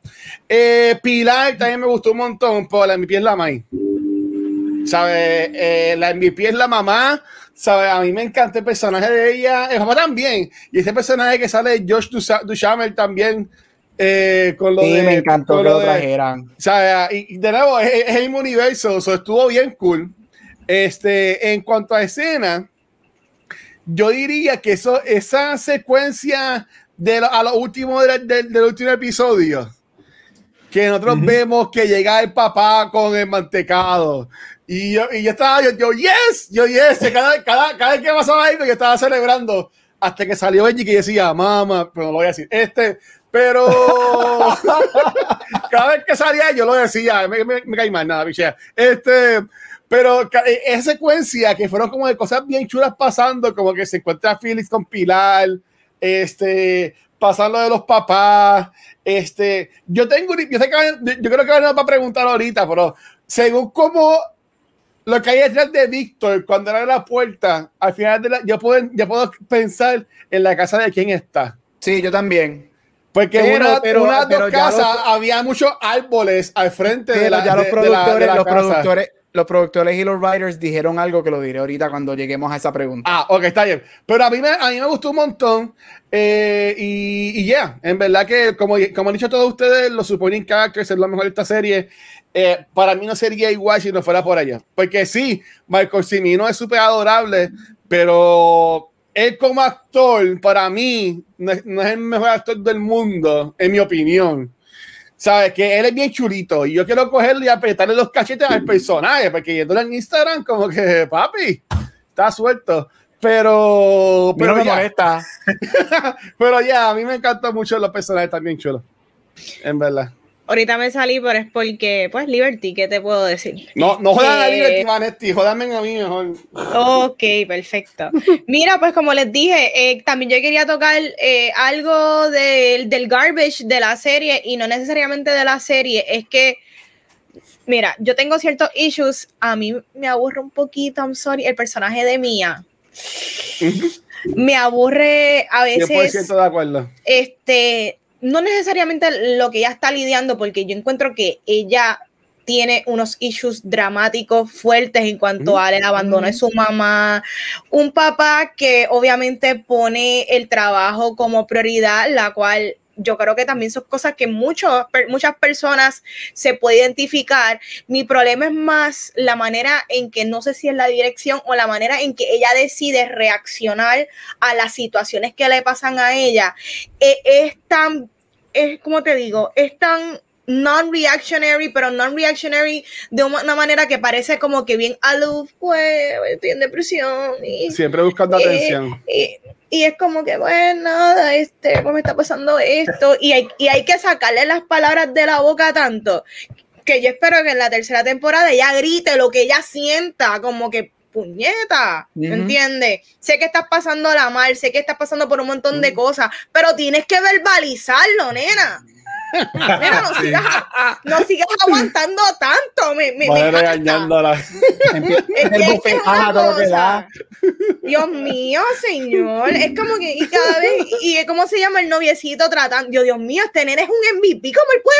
No, Andrew, Andrew es un caballo. Andrew es un caballo. ¿sabes? Andrew es tan proactive y yo entiendo, yo entiendo que probablemente el personaje de Mia es uno que de seguro está en un tipo de depresión, ¿me entiendes? Y de seguro, yo no sé si ella va a terapia, yo no sé si, si ella se está medicando, que yo espero que le busquen ayuda porque vemos rastro de, de, de la manera en que ella cope con situaciones, ya sea el alcoholismo, ya sea, ya sea este tomando decisiones erráticas cuando ella es un persona, cuando ella, según la serie, es una nena que es bien estudiosa, bien buenachona, tú sabes. So, yo espero que en la tercera temporada decidan el arco de ella, trabajarlo un poquito mejor, o que tenga una conclusión, o que ella resuelva sus issues, porque en verdad un personaje tan depresivo, pero es bien depresivo, pero ella nunca tiene pics, este, que yo digo memorables en cuanto a Mía. Y eso me preocupa porque ella tiene una de las historias más interesantes y más dramáticas dentro de la serie, hermano. So, Mía es un poquito mi garbage. Este, otro de mi garbage, y no es que él es, no es que él es un garbage, es que y lo entiendo porque actuó muy bien, es Benji, ¿me entiendes? Benji lo hizo tan bien que de la primera temporada ser este chico carismático a esta segunda temporada sigue siendo un chico carismático, pero Benji me demostró esta segunda temporada lo incompatible que él es con Víctor, pero eso lo vamos a hablar ya mismo en cuanto a qué team somos, pero a mí me, para mí el garbage es que tristemente vemos cómo se está desmoronando algo bonito de la primera en esta segunda, pero es bien real, chicos. Nosotros no terminamos casándonos con nuestro high school sweetheart. Y los que se casan, y los que se casan terminan divorciándose. Mira, mis padres. Uh. ay, Dios mío. en, cuanto a, en cuanto a mí, para ir rapidito, este, yo, no, no, no darle, ella no es big garbage, pero para contar lo que dijo Vanetti, yo lo que siento es que se van por este cliché de las series de niños, de como Riverdale y eso, el personaje de ella sí puede tener un arc, me envía la próxima temporada de eso mismo, de, depresión, de abuso de sustancias, o algo así por el estilo. Yo veo como que ella podría ser como que ese personaje con ese arco. ¿Tú me entiendes? Pero, pero ya, ella es súper annoying para, para, para mí. Sí, sí, no, es que eso, eso de, yo, yo, entiendo más o menos a Benji, o sea, uno no termina ni con el high school sweetheart, ni con el de universidad, ni con el del trabajo, ni con la que conociste en la convención de, de cómics, con nadie, uno no termina con nadie. pero, pero, eso es lo bueno de cumplir año, que es otro año para tratar, pero mira, Exacto. El, el, garbage. año nuevo, año nuevo, vida nueva. Hay que pasar por muchos Loki antes de llegar al Loki indicado.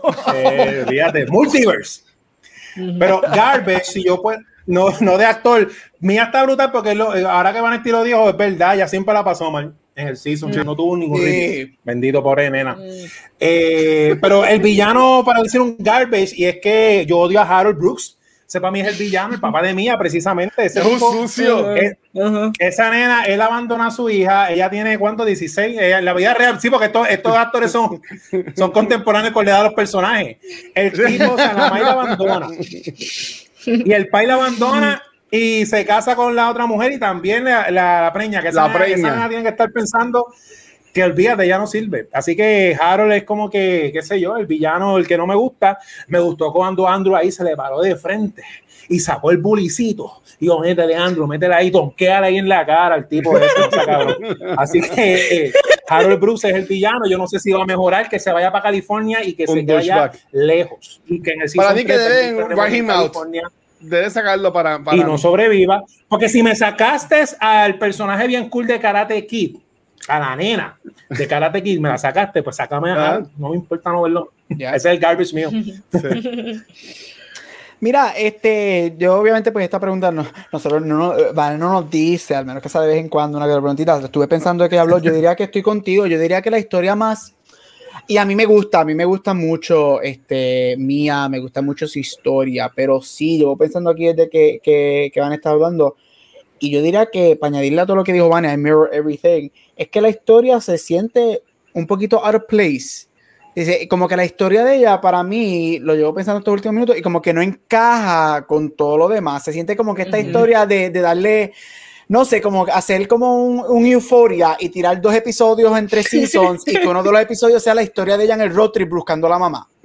Eh, porque como que no, como que no, no, no es una pieza de rompecabezas que encaja con todo lo demás. Y yo ahora pensando en estos, nada, tres minutos, es verdad, todos los episodios que algo le pasaba, era como que el, el, personaje de ella no encajaba con lo que estaba pasando todo lo demás. Y no era porque obviamente me encantó la historia de que ella tiene que hablar con Víctor por lo que pasó el año pasado. Este, o sea, todo eso se tenía que resolver, sí. Pero la historia no se enfocó mucho en eso, sino más bien en los problemas de su casa y los problemas de la casa de ella, para mí no encajan con los problemas de todas las casas de los demás. Mientras que la historia de Felix sí encaja, la historia de Ley con la mamá sí encaja, la historia de, de, de, obviamente de los Salazar encaja. So, sí, yo diría que ella sería, si fuese a hacer un weak link, o el garbage del CISO, no es porque es mala, porque me gusta su historia y, quiero ver, me encantaría ver, este, ahora viene y es bien chazam, tú no eres mi hija y lárgate para allá porque ya tengo otra familia. Este, me gustaría verlo, pero de una manera que como que encaje más, porque ahora yo siento que ahora ya está en este road trip con, con, con Cuba Gooding Jr., Jr., Jr., y, y va a ser bien weird como que irse de, de la high school o whatever, como que para un shot en el cajo, eso veremos a ver, pero sí, yo diría que que mi, mi sentir es ese, que, que, se siente bien out of place, como que no encaja con todos los demás esa historia. Si no, 100%, para mí trip hubiese quedado cool si todavía ellos dos no han sido novios, si, si, él, si todavía Andrew su, siguiese con, con la novia que tenía en temporada, pero pues eres quien la ayuda a ella a buscar la mamá y ahí tenemos ese revolú de que no están juntos, pues después terminan juntos, ¿sabes? Pero que ellos se escapen, eso estuvo bien porquería, en, en, en mi opinión. Mira, yo he hecho vacilando más o menos, pero en esa temporada, yo, yo aquí cuando estaba viendo en el iPad, cada vez que Benji le pedía a Víctor, yo empezaba, mamá, uy, pero no, no, lo voy a decir porque después nos no, no, el episodio. Pero Víctor, Víctor está cabrón también. Porque Víctor tampoco no, no, es un santo, pero para mí el personaje de Benji hizo ya su, su, su deber. Este, y mi opinión, ya deberían como que también, cuando sigan más temporadas de la serie, a ese personaje como que ir moviéndolo un poquito más para el lado, maybe que siga trabajando y lo vea en algunos episodios y quizás como el Big de Carrie en Sex and the City, luego así por el estilo, ¿sabes? Pero, pero para mí que Benji como que ya deberían como que como que moverlo, porque nos ponen que si, con, que si es alcohólico, que si estuvo en, en y entonces le decía, viste, confiar en él, pero no confía en esa, o sea, como que yo entendía a Víctor en, muchas ocasiones y, y, cuando, y ahí me sacó, cuando Benji le sacó en cara todo lo, todo lo que le había hecho por él. Que yo a lo último, yo dije como que mi este capo, ¿sabes? Como que mi este tipo. O sea, tú sabes lo que estaban metiendo. ¿Tú me entiendes? Si para el episodio atrás él dijo, yo sabía que yo estaba teniendo una relación con alguien que, que no sabía. Pues después de clamárselo dos episodios después, como que un zángano, en verdad. Este, que yo diría que para mí los garbage es, Benji, en mi, en mi, opinión. No, o sea, hizo su, su, su deber. Este, fue como que para que Víctor se mojara los pies y se podía tirar en el agua de Raim, pues ya se tire full con Raim, que a mí me gusta más, y bueno, eso eh, creo que vamos a hablar ya mismo, pero, pero ya, ya. para mí, para mí que, para mí, que Benji es el garbage. Ok, que ya por poco ahí el Watcher se me adelanta. So, mira, a mí me encantan todos los personajes, eh, me gustan todos, me encantan cómo están intentando con otras personas. Pero aquí hay unos triángulos amorosos y es que arrancando adelante eh, tenemos a Lake or Pilar y tenemos a Rahim or Benji. So, yo quiero saber eh, por qué lado ustedes se van. Puede haber múltiples opciones.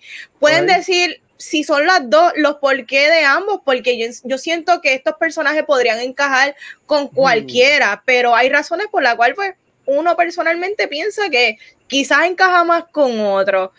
En mi caso, entre Lake o Pilar, este, mira, tú sabes qué es lo que pasa, que ahí me ha encantado el desarrollo de Lake. Y por eso la, la, la, tengo bien arreguindadita del corazón, porque es una nena que, que ha aprendido un montón de cosas en estas dos temporadas, pero yo no necesariamente siento si es la nena para, para Felix, ¿verdad?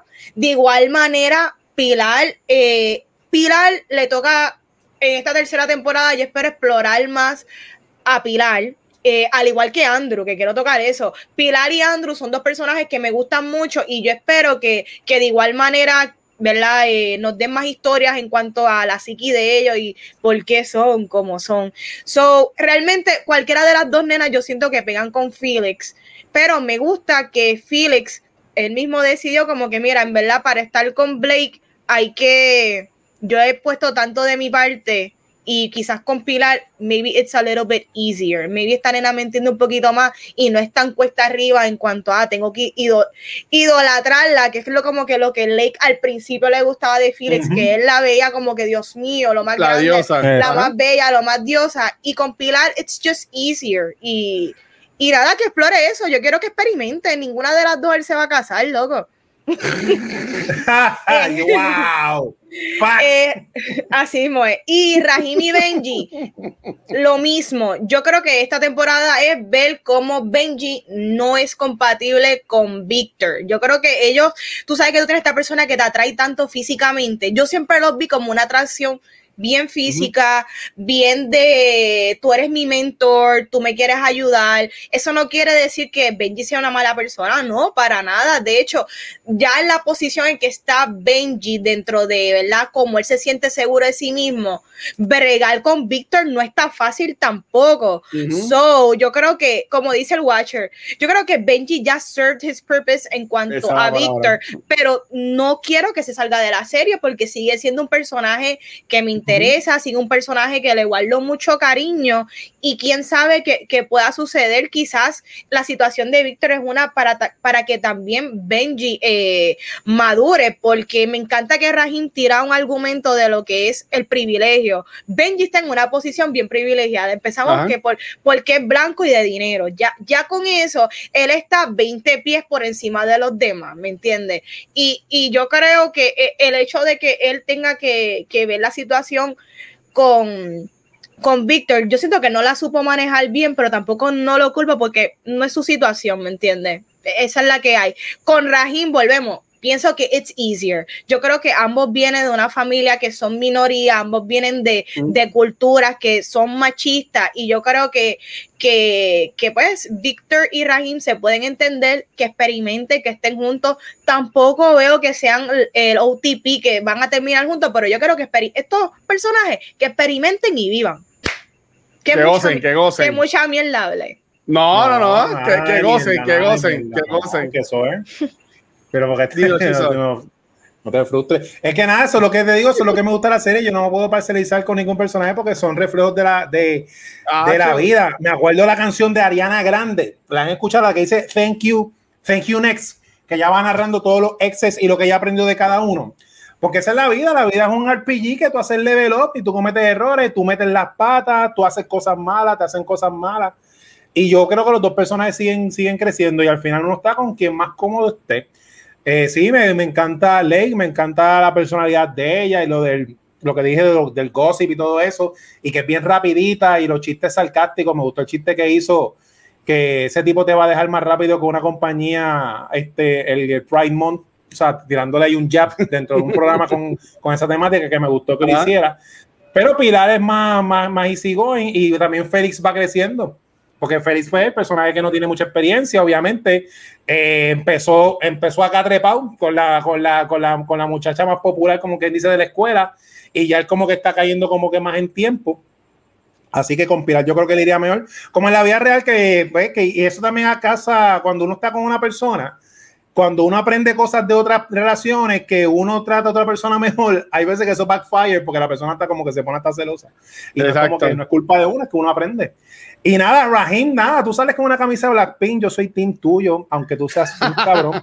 Y Rahim es un amor, es bien empático, bien cute, bien atento con todo el mundo. Este, entiendo a Benji, porque también cuando tú eres el mayor, eres, es que está brutal porque Benji es el mayor, pero es el mayor a los veinte y pico, que tú eres un ignorante todavía. Y en esa época, cuando tú eres el mayor, pues tú eres también así que como Benji, que lo entiendo. Pero ya más Rahim es más como que más, más contemporáneo con, con Víctor. Así que nada, me voy con Rahim. Quiero ir con él a un concierto de Blackpink. Y me voy con, con Pilar. Pilar es boricua, ¿verdad? En la serie. Ellos son boricuas. ellos son, ellos son, boricua de, de, Texas. Ellos son mitad boricua y mitad colombiano. Mm. Y que me gustó que, ah, ok, y que me gustó que no lo vi venir en cuanto a lo de Benji que dijo Vanetti de privilegio. Qué cool como siempre, que no es un denus, como mencionó en la parte de la etnicidad, de los layers, de los issues y los problemas, cuando Víctor le dice, sí, yo soy gay, pero yo soy gay latino en Estados Unidos, o sea, yo tengo un level más de dificultad que el que tú tienes, porque tú eres el gay cool que las compañías usan para promocionarse y hacer anuncios de Gap, y yo soy el, gay latino que, como, que vengo de una cultura que eso te manda para el infierno, literalmente. Así que eso me gustó mucho, cómo manejaron eso en la serie. Sí. Mira, me voy a empezar por lo sencillo. Este, uh, yo soy Tim Pilar, a mí me encanta, este, y yo amo a Lake, la amo a Lake, pero yo soy Tim Pilar yo creo que más porque me encanta donde terminó la historia de Lake con la muchacha. Yo creo que eso también es bien real, bien, bien real. Está hoy en día, no es que estamos ahí, pero, o sea, siempre, pero sexuality es fluid, eh, la experimentación es fluid y, y, veo y puedo ver dónde llevaron a Lake. Yo vi los dos seasons, después que vi season 2, vi los dos seasons corrido otra vez y hay pistas como que te dicen por ahí que Lake está bien donde Lake terminó en esa escena con la champaña y dije, ok, I can see this y, y, lo puedo ver y me gusta. Este, y yo creo que Pilar y Felix es este este little puppy love que, que, que, sale porque se ve mucho porque él es el mejor amigo del hermano y todo eso y me gusta este y me gustó que le dieron a Pilar para hacer algo más que ser just the emo sister del, del season pasado este y me, me gustó. Que, sí va a ser va a ser bien interesante este quiero ver cómo navega Felix con Pilar, especialmente porque cuando Víctor le dice, she's my sister, whatever, así que es que le dice que está en el cuarto, like, como que, como que estoy siendo cool, pero con calma, como que no te ajá, como coge suave. me gustó eso, y quiero ver la ley, quiero ver, give me, I'm here for the lesbians, I, mean, I love lesbians, así que estoy, I'm here for the lesbian love. La pregunta grande. Ay, la pregunta grande. Mira, a mí me gustan los dos. Yo encuentro que los dos son bien diferentes y eso es lo bueno de esta pregunta. Y yo creo que los dos tienen sus pros y sus cons. Este, Víctor no es nada de fácil, como dije anteriormente, lo que a mí me encantó de este season es que las dos historias, especialmente de Benji y Víctor, que son las primordiales, fueron bien reales. Ambas historias, ambas fueron bien reales. Eh, yo en lo personal, yo quiero ese fucking cliffhanger nos dejaron igual que el primer season. Yo empecé a gritar tanto cuando el show se acaba y los gritos salen. Yo en lo personal quiero que sea Benji. La razón por la que quiero que sea Benji es porque para mí, si tú te vas con Rahim de la nada, para mí tú estás eliminando mucho de lo que estableciste en el season 1 y el 2. Yo creo que los trials and tribulations mm. son necesarios. Yo no estoy diciendo para nada que Benji Endgame en high school. yo de Endgame con alguien que sale en high school, por favor. Este, yo no estoy diciendo eso, pero yo creo que los trials and tribulations son bien necesarios, especialmente en relaciones este, queer, este, especialmente en una relación que tienes a alguien que es super out, super proud, este, whatever, con esta persona que está empezando. Es un dichotomy bien interesante de investigar nosotros no vimos mucho. Obviamente el show empieza ya al final del verano, yo pero nosotros no vimos eso. Yo quiero ver más de eso. Y para mí, si, si se va right away con Rahim y llega a ser Rahim el que está en la puerta, para mí estás eliminando mucho de lo que establece los primeros dos seasons. Sí, esto es un coming out story personal, pero dentro de ese coming out story hay un love story. Y yo creo que el, echarle ese love story tan rápido para un lado sin verdaderamente darnos la oportunidad de ver no todo peleas y no todo tribulations, como que me gustaría ver eso. Yo creo que esa es una de las razones primordiales por la que yo quiero ver a Benji, porque Benji cuando decide ser sweet, Benji es adoraciones. Y cuando Víctor decide ser sweet y dejar su bullshit, porque los dos son súper, súper douchey este season, pero when they're good, I think they're really great. Ese, esa, ese episodio de la cabaña a mí me fascinó. Ese morning after, cuando ellos se levantan y como I love you y tiene sexo por primera vez, como que yes, I love that y se sintió tan real. So, yo creo que sea Benji. Yo creo que los dos tienen pros y cosas. Rain a mí me encanta también, es un chulo. Yo creo que la historia se va a ir por uno más que por el otro, por X o Y razón que quizás diré ahorita. Este, el season cuando se acabó, esos tres días, este, los productores empezaron a tirar y el show empezó a tirar como que polls en Twitter, Team What, Team Rahim o Team Benji, todos los actores empezaron en su Instagram, en su Twitter, Team Benji o whatever. Yo voté en todo, obviamente, Team Benji. sabes que salen los resultados. Yo vi que Benji estaba ganando por mucho en casi todos. Este, y muchas de las razones, yo, entonces uno de los productores dijo que sí, que ellos no, no van a esconder, ellos estaban, están haciendo, van a hacer esa decisión basado en feedback de los fans y de los actores. Este, que por eso es que se termina, ellos no saben, ellos, ellos dijeron que los productores dijeron que sí, honestamente ellos no saben con quién él va a terminar, que esa decisión se va a tomar basada en feedback de los fans y de los actores. Este, so, vamos a ver, a mí me gustan los dos, yo no voy a estar molesto, ay, ay, obviamente quiero a Benji, ese es el mío, y es por esa razón, yo creo que si tú escoges a Raheem, yo creo que hace, yo quiero ver más, un poco más, antes de que ellos no sean en game, yo quiero ver un poco más de eso, o sea, estamos hablando de la primera persona, la persona con la que él tiene su virginidad, el primer boy con él sale, yo quiero ver un poquito más de eso antes de como que break up y move to the next one. Pues es que yo digo que Benji para mí es el big the carry, o sea, que que Benji para mí va a, va a, seguir toda la serie. Si la serie dura 10 temporadas, por decirlo así, que no sé, este, pero él va a seguir saliendo, ¿sabes? Que eh, Víctor va a tener siempre jevito, pero él, siempre va a estar ahí, tú sabes. Que yo, yo creo que ellos sí a lo último van a terminar juntos, pero ahora mismo es Team Rahim.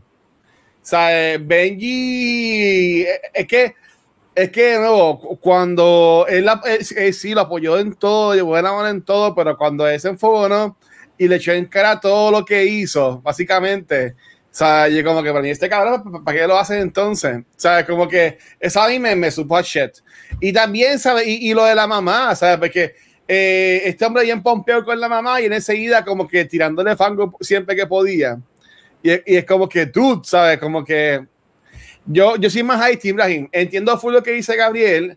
Pues es que yo digo que sí, ellos van a, ellos van a, el, el que va a estar en la puerta de Rahim pero Rahim, yo no lo veo más de una temporada más. ¿Tú me entiendes? O sea, eh, Rahim va a ser como Carrie in the City, que todas las temporadas tenía un jevo nuevo. Yo también pienso que va a ser, yo también pienso que va a ser Rahim. Pero, pero sí, pero, pero, pero Big siempre estaba. ¿Tú me entiendes? Así que que yo que Benji siempre va a estar, pero para mí que en la puerta va a estar este Rahim. En cuanto a las muchachas, yo honestamente, yo con quien quiero que, que termine el Lake es con Lucy. Eh, a esa nena me encantó, esa nena me cogió el corazón y yo quería abrazarla cuando habló de, la, de cómo ella veía la música de la banda de Benji, que mencionó como cinco bandas súper distintas. Y yo, wow, y me estaba brutal, ¿sabes? Como que, y a, mí me gustó mucho ella y eso fue otra cosa también que ya, que ya me haya spoileado, este, porque haya, haya visto esa escena ya de ese tiempo, pero, pero me gusta mucho porque para mí que Lake siempre ha sido una persona como que bien expresiva, ¿sabes? Como que ella, ella se entrega, ella full amor, este, ¿sabes? Y, y, y, en ese caso es bueno estar con alguien que también sea igual, que, te lo, que sea recíproco. Y entiendo que me gustaría verla ya dos juntas. Por tal razón, pues yo quiero que Pilar termine entonces con Felix. Aunque dudo que tampoco termine bien, y ahí también nos, nos, daría, nos daría un buen story arc de eh, Víctor encojonado con Félix porque joya la hermanita, algo así por el estilo. No creo que se vayan tan bien con eso. bueno, ¿tú te imaginas que sea como que Junior Prom de la hermana o algo así y Félix iba a ser el day, pero después Félix la deja ya porque se va con Lake en un, en un party de cabaña? no, no, no sé, algo así. Pero nada, en, a la pregunta de Vanetti, yo escojo a Pilar. Eh, porque me encantó la conexión que tenía con, con, con Félix. Este, y aunque Lake, Lake sí hace todo por él, pero me, gustó mucho más la conexión. Y yo sabía, cuando decía que hablando de lo, del stack ese, yo decía, eso va a volver al final de la, de la, de la temporada. Y cuando dice, ¿qué tú tienes en el bolsillo? Yo, la, nunca me di cuenta que tenía una bolsa de dulces en mi gabán, dándome así, ¿sabes? Como que Pero, pero ya, para mí que yo soy Tim Brahim y Tim Pilar en, en esos dos casos. Y quiero que los papás te vienen juntos también. Me gustó también que los papás volvieron al final. Me gustó mucho. Que todo el mundo experimente, que todo el mundo esté donde su corazón lo lleve en ese momento, porque es que así es la vida. Un día tú puedes creer una persona, al otro día no. Estoy bien de acuerdo. Eh, para mí realmente el que Víctor debe visitar es Benji, porque a mí no me gusta ver eh, historias inconclusas. Yo creo que esa historia todavía falta, si va a terminar, que la terminen, si va a continuar, que ah. la continúen. Pero así Cliffhanger, Benji lo vio con Rahim y ya, eso a mí no me gusta. Yo quiero soluciones y soluciones hablando y quien él debe ir a la puerta es Benji, que es su novio, porque se dieron un break.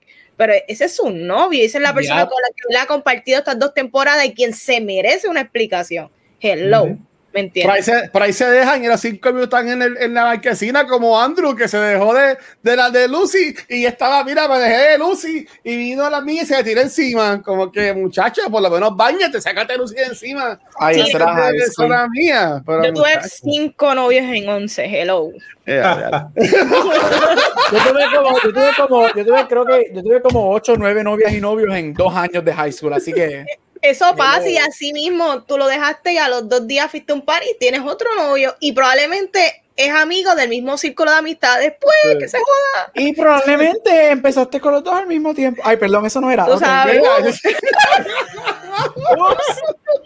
eso no era. Así es la vida. Corillo. Corillo, recomendamos los Victor. Yes, véanla, más gente necesita ver esta serie. Sí, por favor, véanla y como siempre, déjenos, déjenos saber, ¿sabes? Y yo entiendo que esta, esta serie lleva un mensaje bien bonito y a mí me gusta que esa decisión que sacarla de Disney Plus para llevarla a Hulu, viendo lo risky que fueron esta, esta segunda temporada, para mí que vale la pena. Porque yo, yo siento que no pueden ser tan risky en, Disney Plus. Me vi, hicieron lo mismo en la primera temporada, pero en esta, ¿sabes? Viendo todo lo que pasó en esta temporada de chamaquitos bebiendo, chamaquitos con drogas, chamaquitos eh, metiendo mano. yo vi la rodilla casi en la nariz de, de Víctor. Que sí, que, chacho, estaba, hay talento, hay talento, de verdad. ok, dale. Este. No, pero es verdad, yo estoy diciendo, el primer season yo nunca entendí por qué se fue para Hulu, pero el segundo sí. Ah, y se me olvidó decirle, uno de los MVP es Heather. ¿Se acuerdan de Heather? ¿O no se acuerdan de Heather? ¿Cuál es Heather? La, mamá. tortuga. Ah. la tortuga. La tortuga del hermanito. Chacho. Ahí me encantó el en la escena del hermano, cuando él le dice I'm gay, whatever, para mí el hermanito es un MVP full. como las dos mamás de ah, fulano. Es como que. ¿Qué pasó? Es como que coge, bitch, aprende de tu hijo más chiquito. a, mí, a, mí, a mí me gustó, a mí, me gustó un montón. Y lo que ah, qué bueno que encontraste tu French toast. Eso a mí también me gustó. Oh me gustó un montón. El nene es un chulo. El nene es un chulo. He lobster. Pues nada, pues nada, Corillo, este, gracias a todo el mundo que estuvo acá con nosotros en, eh, en el día de hoy. Este, eh, me encanta porque los chutes de cultura siempre son de, los de los más likes, pues esta culpa que es que nos ponen vieja hablando, tú sabes. Y eso, y eso está chévere. Y eso, eso es lo que a mí me, me gusta. Así que nada, eh, Van y, y, chicos, ¿dónde los pueden conseguir? Comenzando con Vanetti. Ahí me consiguen Instagram y Facebook como Vanesti. Dame like, dame share. Y como siempre les digo, envíenme besos. Dímelo, Chizo. Mira, nada, me consigo con Mar Centeno donde quiera que escuches podcast en Ondas Nerdas. A mí como Chizo Comic en Instagram y Twitter, Chizo en Facebook. En esas tres páginas está el enlace de mi tienda Chizo Fashion de camiseta. Y Doctor Casco, un cómic gratis en todas las redes sociales. Brutal. Chizo, ¿viene un cosplay? ¿Alguien haciendo cosplay de, Doctor Casco para el, para Comic Con? Pues no sé, han hecho par que me han sorprendido, que los veo ahí mismo en el, en la, en el evento. Siempre me tienen de sorpresa, estaría gufio, ¿verdad? Estaría bien brutal. Así que, gente, cojan, cojan idea, cojan idea, gente. Este, Gabucho, dímelo. A mí me puede conseguir en Back to the Movies, en Beyond the Force, aquí en Cultura Secuencial. Tengo otro podcast llamado Spirit Podcast y en todos social media como Gabucho Graham. Corilla, y me consiguen como Watcher en cualquier red social. Y recuerden que todo este contenido lo consiguen en cualquier programa de podcast, nuestro canal de Facebook y nuestro canal de YouTube. Pero donde único nos consigues en vivo acá en Twitch. Esta semana ya en martes grabamos un episodio de Noctos que estuvimos a, a Spider Popo que siempre nos apoya con nosotros. Hoy grabamos el episodio de los Vistos en Cultura y posiblemente mañana vamos a grabar el episodio 96 de Back to the Movies, hablando sobre Independence Day, pero puede que todo cambie. Eh, el sábado yo voy a estar haciendo un maratón de 12 horas jugando con un par de gente a beneficio de la Fundación de San Jorge con Extra Life. Este, si Liberty y Luma lo permiten, ya que así no se pudo el lunes pasado. Este, gracias a Chisa que también hizo el arte este episodio, que estuvo cabroncísimo, en verdad que a mí me encantó. Michael, yo sé que tú nos escuchas. Sube esto, ponlo en tu wallpaper de la computadora que está en verdad bien bonito. Gracias a los Patreons y a los subscribers que nos, siguen apoyando. Si eres eh, Patreon, yo tenía una pregunta para este show, pues se me olvidó. Ah, diablo. No tenía. No, tenía, no era, era de, de, de, de 180. ¿Qué, película, qué película puede ser vieja, puede ser de las que vienen después? Ahí te gustaría ver en una sala así de 180. Okay. Eso, eso le quiero preguntarle a Vanetti y, a, los muchachos. Estamos a ver quién nos sacamos de la manga. Eso lo consiguen solamente en, en patreon.com slash escucha secuencial. Así que, gente, ¿verdad? Gracias por todo el apoyo. Y, Vane, llévate esto, por favor. Corillo, antes de concluir, quiero darle gracias a Becky Albertali por haber creado el universo de Love Simon y Love Victor. So, esto es mucho cariño, la recomendamos. Pero si quieren seguir escuchando nuestros reviews y todo nuestro segmento, nos vemos la semana que viene con Cultura Secuencial. Bye. Chequeado, mi gente, gracias.